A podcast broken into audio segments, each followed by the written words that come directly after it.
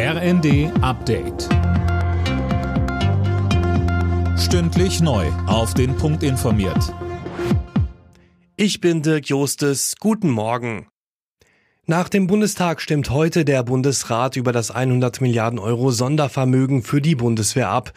Für die entsprechende Grundgesetzänderung ist auch in der Länderkammer eine Zweidrittelmehrheit notwendig. Jana Klonikowski. Außerdem befasst sich der Bundesrat heute mit dem Haushalt für das laufende Jahr inklusive der geplanten Neuverschuldung von 139 Milliarden Euro. Auch die geplante Rentenerhöhung steht auf der Tagesordnung. Stimmt die Länderkammer zu, steigen die Renten im Westen zum 1. Juli um gut 5 Prozent und im Osten um gut 6 Prozent. Bremen will außerdem eine Initiative zu einer Übergewinnsteuer einbringen, mit der Unternehmen, die vom Ukraine-Krieg profitieren, stärker zur Kasse gebeten werden sollen.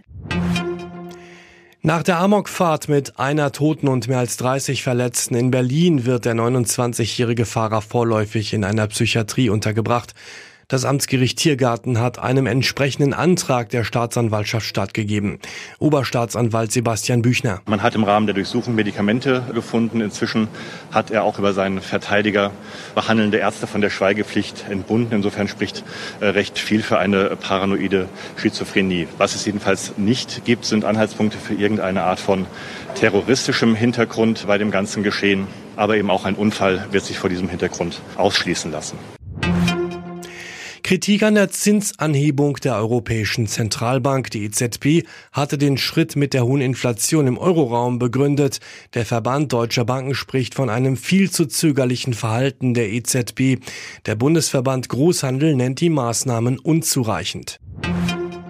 Eine große Mehrheit der Deutschen spricht sich in einer Umfrage für ein allgemeines Dienstjahr aus, das alle jungen Männer und Frauen absolvieren müssen, ob bei der Bundeswehr, in der Pflege, in der Kita oder bei THW oder Feuerwehr. Laut Fokus sind knapp 80 Prozent der Befragten für so ein Dienstjahr. Alle Nachrichten auf rnd.de